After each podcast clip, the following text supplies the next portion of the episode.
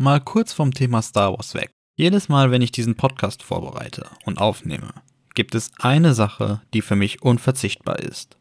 Und das ist ein Booster von Just Legends. Ich trinke die Gaming Booster von Just Legends jeden Tag. Und sie helfen mir dabei, fokussiert zu bleiben, wenn ich diesen Podcast vorbereite und aufnehme. Und ich freue mich, dass ich von Just Legends die Möglichkeit bekommen habe, euch da draußen 15% Rabatt bei just-legends.com anbieten zu können. Einfach beim nächsten Einkauf bei just-legends.com den Rabattcode LifeIsForce eingeben und ihr spart 15%. Willkommen zu Podracer, ein Star Wars Podcast. Von und mit Life is Force. Hey und herzlich willkommen zu einer neuen Folge vom Podracer Podcast. Ja, kurze Anmerkung, diese Folge wird wahrscheinlich etwas kürzer ausfallen. Ich ähm, werde Wer oder was ist es äh, diese Woche nicht umsetzen denn ich bin äh, am Wochenende auf der German Comic Con und ähm, ja, muss dementsprechend noch äh, einiges erledigen. Das heißt, ich äh, nehme so auf, dass ich äh, das noch gerade fertig schneiden kann, damit ihr die Folge überhaupt bekommt, weil ich die nicht ausfallen lassen möchte. Und äh, dementsprechend ähm, werde ich mich etwas kurz halten. Nichtsdestotrotz möchte ich natürlich heute mit euch über Tales of the Jedi sprechen. Ja, wie gesagt, kurze Spoilerwarnung, wie immer. Wer Tales of the Jedi, die sechs kleinen Kurz Kurzfilmchen im Animationsstil, äh, noch nicht gesehen hat, der äh, sollte vielleicht kurz äh, pausieren und später wiederkommen. Für alle anderen geht es jetzt los. Und zwar fangen wir am besten an ganz vorne bei der ersten Folge. Die handelt ja von Ahsoka. Und diese Tiere, die Ahsokas Mutter zusammen mit der kleinen Baby Ahsoka äh, jagt, das sind Kaibucks. Und äh, das ist eine Tierart, die haben wir in der Zeichentrick ähm, The Clone Wars Serie damals äh, zu sehen bekommen. Die ist ja aber in den Legends-Bereich gewandert und wurde dann, aber die Tiere wurden tatsächlich im Visual Guide zu uh, The Rise of Skywalker wieder in den Kanon rein verfrachtet und sind jetzt tatsächlich durch diese Serie auch nochmal schön auf tatsächlichem äh, Star Wars Bewegtbild zu sehen. Ja, also quasi nochmal ein kleiner Verweis auf die alte Clone Wars Serie, was äh, ziemlich witzig ist, denn äh, Tales of the Jedi ist ja quasi von den The Clone Wars Machern, unter anderem Dave Filoni. Und ähm, das finde ich nochmal einen schönen Throwback ähm, zu, den, zu den Wurzeln. Ich finde auch das Detail, dass die erste Folge äh, dieser Story quasi oder dieser äh, Kurzfilme die Purheit der Macht also unberührt von den Jedi und unberührt von den Sith. Also dass du weder die, die, die Lehren der Jedi äh, über dich ergehen lassen hast, noch die Lehren der Sith. Und quasi einfach nur die, die pure, reine Nutzung der Macht. Wirklich die ausbalancierte Nutzung der Macht. Äh, der, der, der lebenden äh, Macht äh, um dich herum nutzt, zeigt. Also quasi das, worauf äh, Qui-Gon auch immer besonnen war. Finde ich ganz schön, weil sich ja quasi die Folgen, die danach kommen, alle so ein bisschen um den Werdegang der Jedi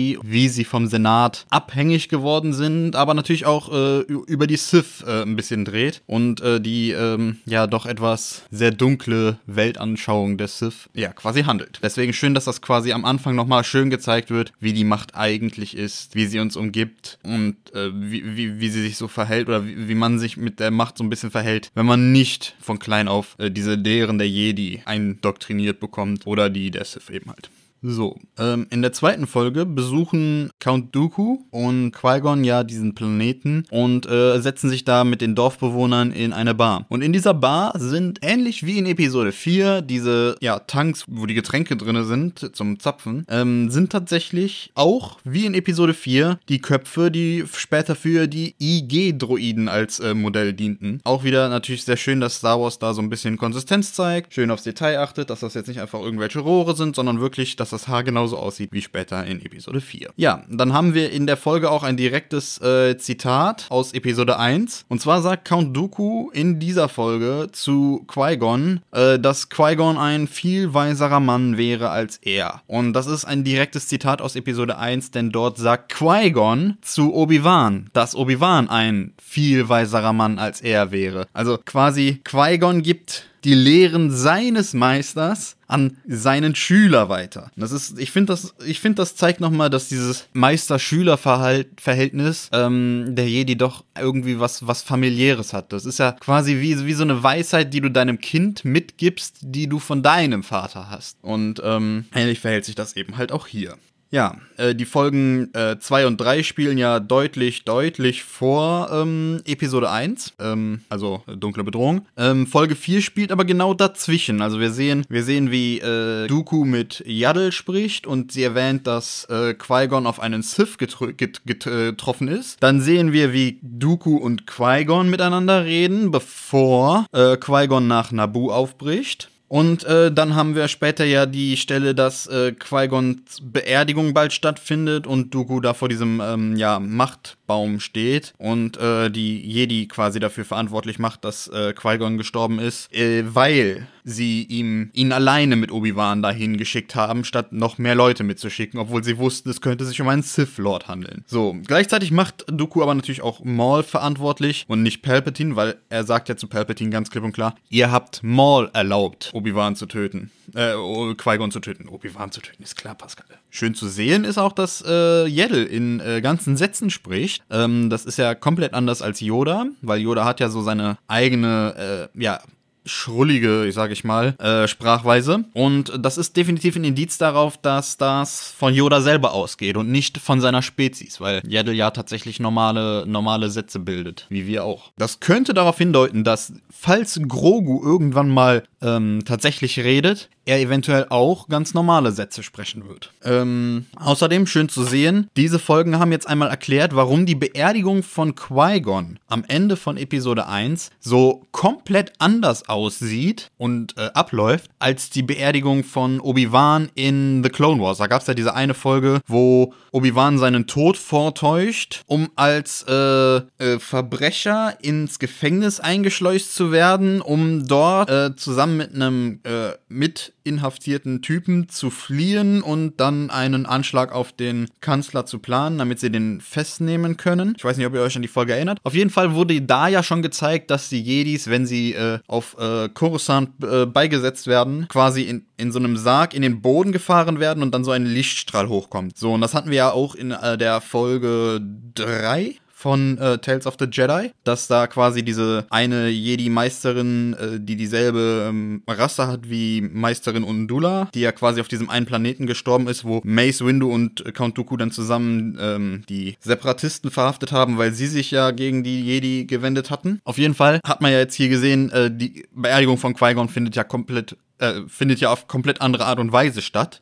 Und äh, das wurde ja hiermit erklärt, weil eben Qui-Gon nicht auf Coruscant, sondern auf Naboo beigesetzt wurde. Und ich finde, das ist, das ist, das klärt halt so eine Lücke, die sich halt aufgetan hat. Weil nachdem man diese Folge von The Clone Wars gesehen hat, hätte man sich ja fragen können, so, warum beerdigen die ihn jetzt so, aber Qui-Gon wird verbrannt? Und da haben wir halt die Antwort ganz einfach, weil die Beerdigung von Qui-Gon nicht auf Coruscant, sondern auf Naboo stattfand. Und dementsprechend natürlich auch mit den Mitteln von Naboo vollstatten geht. So, dann haben wir Folge 5 und Folge 5 äh, hat folgendes Zitat von Anakin. Hier geht es um Leben und Tod. Und das ist nochmal ein schöner Verweis darauf, weil diese, das ist ja eine sehr äh, Ahsoka-zentrische Folge. Das ist nochmal ein wunderschöner Throwback auf die allererste Folge, denn die hieß Leben und Tod von äh, Tales of the Jedi. Und ähm, ja, da haben wir halt nochmal einen richtig schönen Throwback zur ersten Folge, die ja auch von Ahsoka handelte und äh, dann quasi den, den finalen Story-Arc dieser kleinen Kurzserie einleitet.